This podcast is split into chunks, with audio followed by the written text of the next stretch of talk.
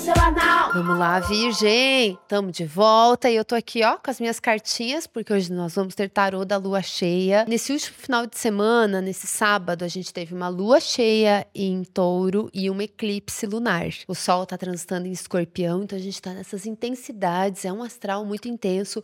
Essa última semana que passou foi super intensa e agora a gente tá se encaminhando para entrar em novembro e começar a encerrar o ano. Então, loucurinhas de fim de ano. Mas esse pode ser um momento, assim, para o pessoal de Virgem, principalmente ascendente em Virgem, Sol em Virgem, que tem uma, uma, uma clareada, assim, nas ideias. Uma mudança de foco, talvez, sabe? As luzinhas mesmo, assim. Coisas que, que você pensa aí sobre como você está enxergando as coisas, onde você se posiciona, de que ângulo você está olhando para as coisas, quais são as suas prioridades que você anda valorizando, o que, que é importante agora, tendo muito em vista, assim como a gente está falando de uma lua cheia que aconteceu no signo de touro, tem essa coisa muito da verdade, assim. Touro é um signo muito conectado com a realidade, tem um, um senso muito pragmático, tem uma questão muito assim de qual é a minha verdade, qual é a minha realidade e agir a partir disso, sabe? Agir de acordo com uma convicção que pode estar tá mudando, talvez, porque eclipse, né?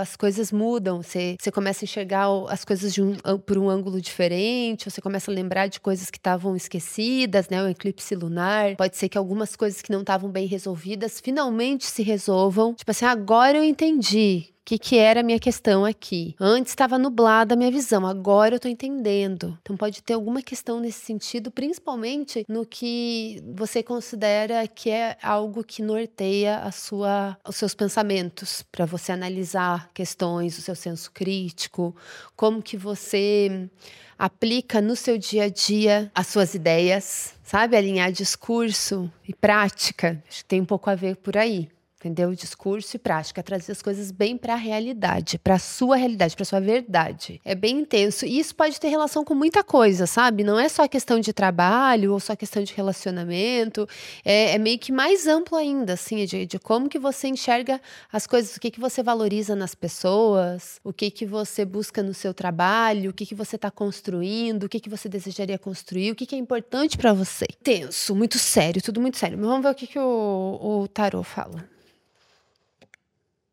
Aqui, ó.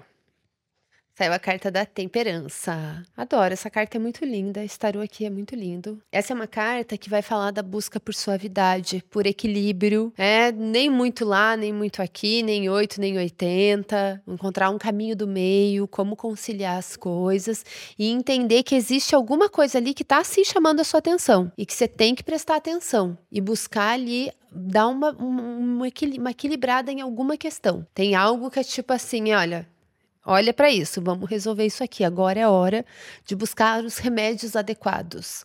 Agora é a hora de buscar o, o equilíbrio, seu equilíbrio interno, o equilíbrio que você tem com o seu meio social e um equilíbrio também entre a, o perfeccionismo, a ide, o que seria o ideal e o que é o possível, mais ou menos por aí.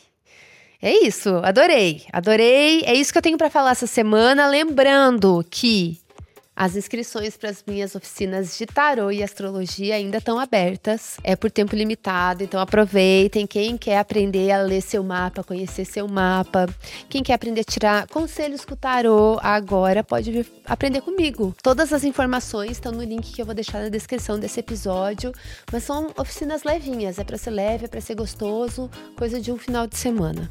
Tá bom, gente? É isso. Beijo!